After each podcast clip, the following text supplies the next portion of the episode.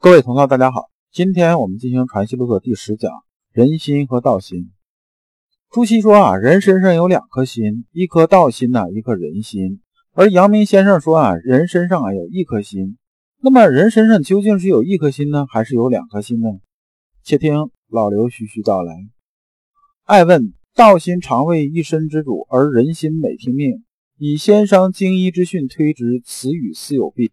咱们接着上一讲啊，徐爱这时候又在问先生啊，说先生啊，朱熹说啊，道心呐是人身的之主，而人心呢往往是居于次要地位，他是听话的。那么按照朱熹这种说法呢，人身上似乎有两颗心，一颗是道心，一颗是人心。我们看一下啊，朱熹啊当时是怎么说的？这句话出自哪儿呢？出自《中庸章句集注》啊。朱熹当时讲是人心如足徒，道心如将。道心啊，如同指挥士兵的将军一样。那么呢，人心呢，就相当于下边这种士兵。所以朱熹说啊，如何无德，但以道心为主，而人心每听命一二。就意思说啊，人心呢是听命于道心的。朱熹的意思是说呢，人身上有两颗心，一颗心呢是这个道心，道心呢是为将的，他说了是算的。那么人心呢要听道心的这种说法，就是道心怎么说，人心你怎么跟着来。就如同啊，将军指挥士兵一样。但是啊，我们先生怎么说呢？先生说啊，人心呐，我们只有一颗心呐，他没有两颗心。人心是道心的时候，就是道心这种状态；是人心的时候，就是人心这种状态。心只有一颗，只是状态不同而已。那么呢，我们看一下啊，从我们工作生活中的理解呢，人心呐，究竟是一颗还是两颗呢？反正老刘当年呢考英语六级的时候啊，因为那时候不考六级你是没有学位的嘛。我当时发现一个很有意思的现象，就是说你听力的时候啊，听听力的时候啊，一定是不能走神的。你这时候要把所有外边的所有声音和影响全放在一边，你的整个世界啊，只有耳机里边那个世界，你才能听懂他在说什么。比如说他那关键单词，中间如果你一旦一走神，你最后听这句话呢，只是听这么几个单词。如果你肯定和否定啊都没有听清楚的话，这题基本上你就没分了。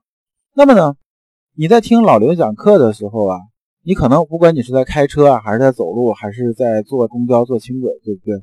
如果你集中精力听老刘讲课的时候啊，这外面别人说话的声音其实你是听不见的。但反过来之后呢，你这心神如果在外面说话上，甚至啊你在看一本小说，在小说上的时候啊，老刘在讲什么？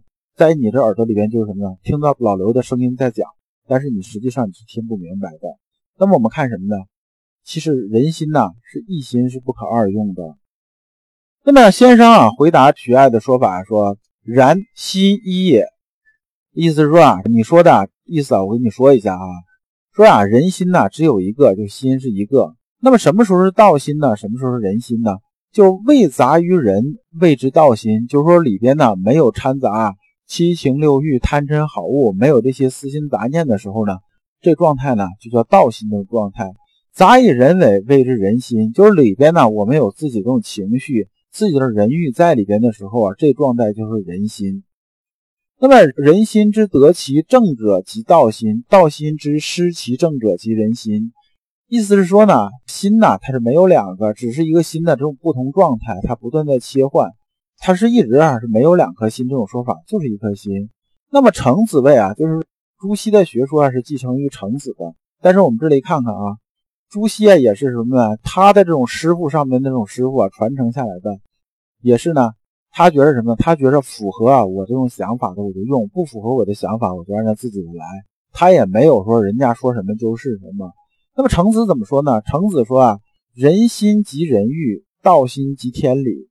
意思是说呢，人心呐，就是有人欲啊掺杂里边的时候啊，这时候我们叫人心。那么人心里头啊，就是我们心性里头完全是天理的时候，我们就要道心。语若分析啊，则一时得之。这句话出自哪儿？这句话是出自啊《河南城市遗书》第十九卷，就人心思欲也，道心正心也。程子谓：人心即人欲，道心即天理。这句话是有出处的，就是程子确实说过这句话。那么呢，结合程子讲这句话和先生讲的，我们最后得出结论是什么呢？就是人心只有一个，它是只是分呐道心的这种状态和人心这种状态，仅此而已，它是没有两颗心的。那么今曰啊，道心为主，而人心听命是二心也。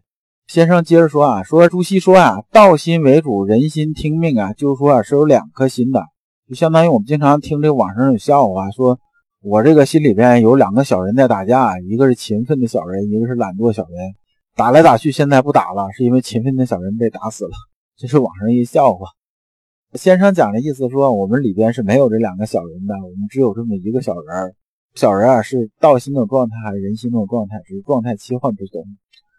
那么呢，打个比方啊，道心人心就像什么状态？就像我们常见的灯泡一样，它只有通电的状态啊，它是亮的；不通电的状态，它就是灭。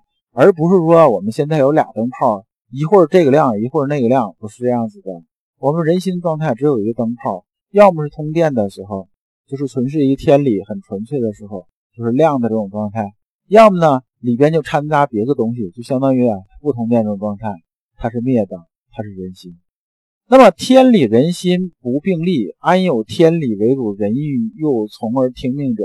意思说啊，我们天理人欲啊，它本身就是一个状态这种切换，所以它俩是不能同时存在的。我们心里边充满天理的时候，自然就没有人欲；充满人欲的时候啊，就是有人欲的时候，自然天理啊它就不完整了。你比如说像我们跟父母相处吧，平常我们跟父母啊心态平和，都是相处的时候，父母爱你，你爱父母。你就恨不得对父母怎么怎么怎么好哈，比如说有个事情你跟父母发生冲突了，甚至啊很多特别是成年人，就是三四十岁这种年纪有这种感觉，我们跟父母之间发生冲突了，你心里头也同样是有恨意的。这时候你恨不得怎么样怎么样怎么样怎么样怎么样，是不是？你恨不得说我跟他断绝关系啊，这种亲情关系、血缘关系啊，我以后再也不管他事儿了，他是怎么样怎么样，我也不再管了。你是不是有这种心态？你说，你说那当时我在气头上。是你在气头上，那时候实际上就是人欲啊这种状态，你人心是人欲这种状态。但这个劲儿过了之后呢，过一段时间消了气儿之后啊，那你说他冷到了还是饿到了，你心里头能没有数吗？你能不管吗？就说那个状态又切回来哪种状态了？又切回天理这种状态了。天理和人欲啊，它不是同时存在的，它是只是心的不同状态而已。我们从这个案例啊，能看出一个什么呢？当年先生传道啊，是如此之艰难困苦啊，和教化之不易啊。你想当时啊，朱熹啊，几乎啊垄断了整个中国这个儒家社会啊，就读书人这种社会啊，在这种认知啊，也搞这个就四书集注吧。那么呢，先生讲这东西一点点往下传，还好后边有些这人发扬光大。当时你想，连他最亲信的弟子啊，徐爱啊，都在不断的质疑他，他当时又如何之不易啊？